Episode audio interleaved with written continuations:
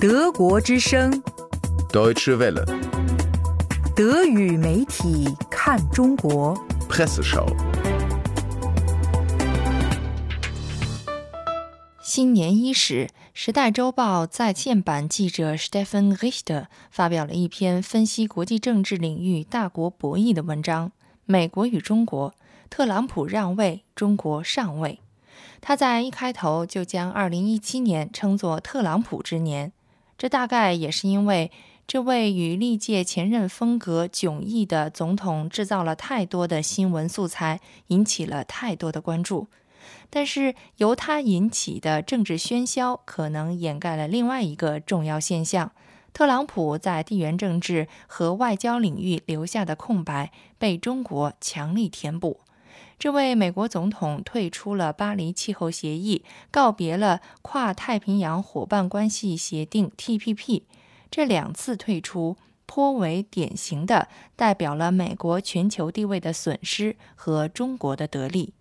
在简述了“一带一路”战略，分析了中国乐于塑造的与特朗普形成鲜明对比的开放大国形象之后，作者笔锋一转，指出这种形象其实并不符合中国的真实。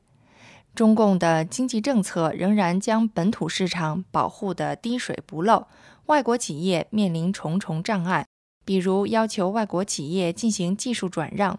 比如带着国家资金在全世界开展收购之旅，有公开的，也有隐秘的。对于中国来说，自由经济的最好诠释就是本土企业的自由。在气候保护领域，中国所自我宣传的国际先锋角色也是经不起推敲的。作者指出，虽然中国注重发展可再生能源，已经有了要告别煤电的意识。但是与此同时，中国仍然是遥遥领先的最大二氧化碳排放国。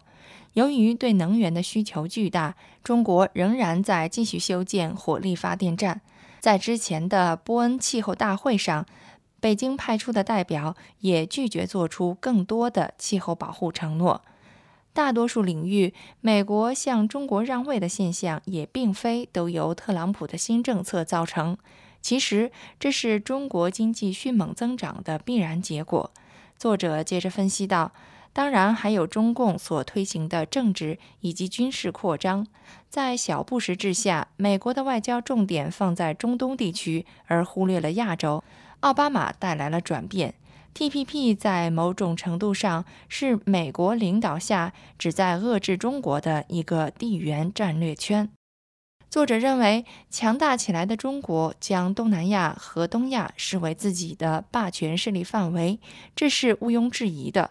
而邻国对此是如何看待的呢？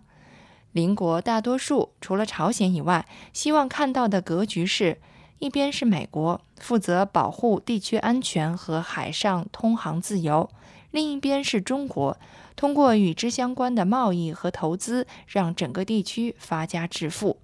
但由于北京越来越多的凭借其经济影响力和军事压力来维护自身利益，对于菲律宾和越南这样的国家来说，追求平衡将会越来越艰难。信息共享，观点碰撞。Deutsche Welle, 欢迎来到 DW 中文频道。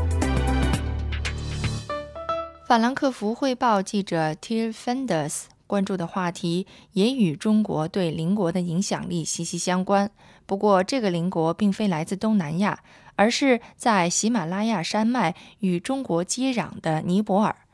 与中国争夺影响力的也不是美国，而是另一个亚洲大国印度。在2017年年底举行的选举中，左派政治联盟取得胜利。印度担心中国对该国的影响力可能会增加。仅仅从地理位置上来看，尼泊尔处于地缘利益焦点的角色就不言而喻。这个坐落在喜马拉雅山脊上的国家，拥有近三千万人口，其位置相当于两个宿敌大国印度和中国之间的缓冲带。尽管即将组建政府的左派联盟早已经宣布要实行独立外交政策，但作者认为这几乎等于毫不掩饰地宣示要加强疏远印度的路线。有望担任下届总理的奥利在选战中就承诺要争取更多的中国投资，这显然也很对选民的胃口。尤其是在2015年底，印度切断了对尼泊尔的能源输送之后，很多尼泊尔人就认为，对印度的这种依赖，事实上限制了本国的主权。而在这时候，中国却派出了油罐车，将汽油运送到尼泊尔。作者指出，在中国的一带一路大项目中，尼泊尔也应该是大幅拼图中的一块。新政府有可能会重启一个中国投资的水电站项目，不过新总理可能还不至于完全脱离印度。毕竟，这个贫穷的国家在经济上还是依赖于邻国。许多尼泊尔人都到印度去打工赚钱，因为他们在那里有免签待遇。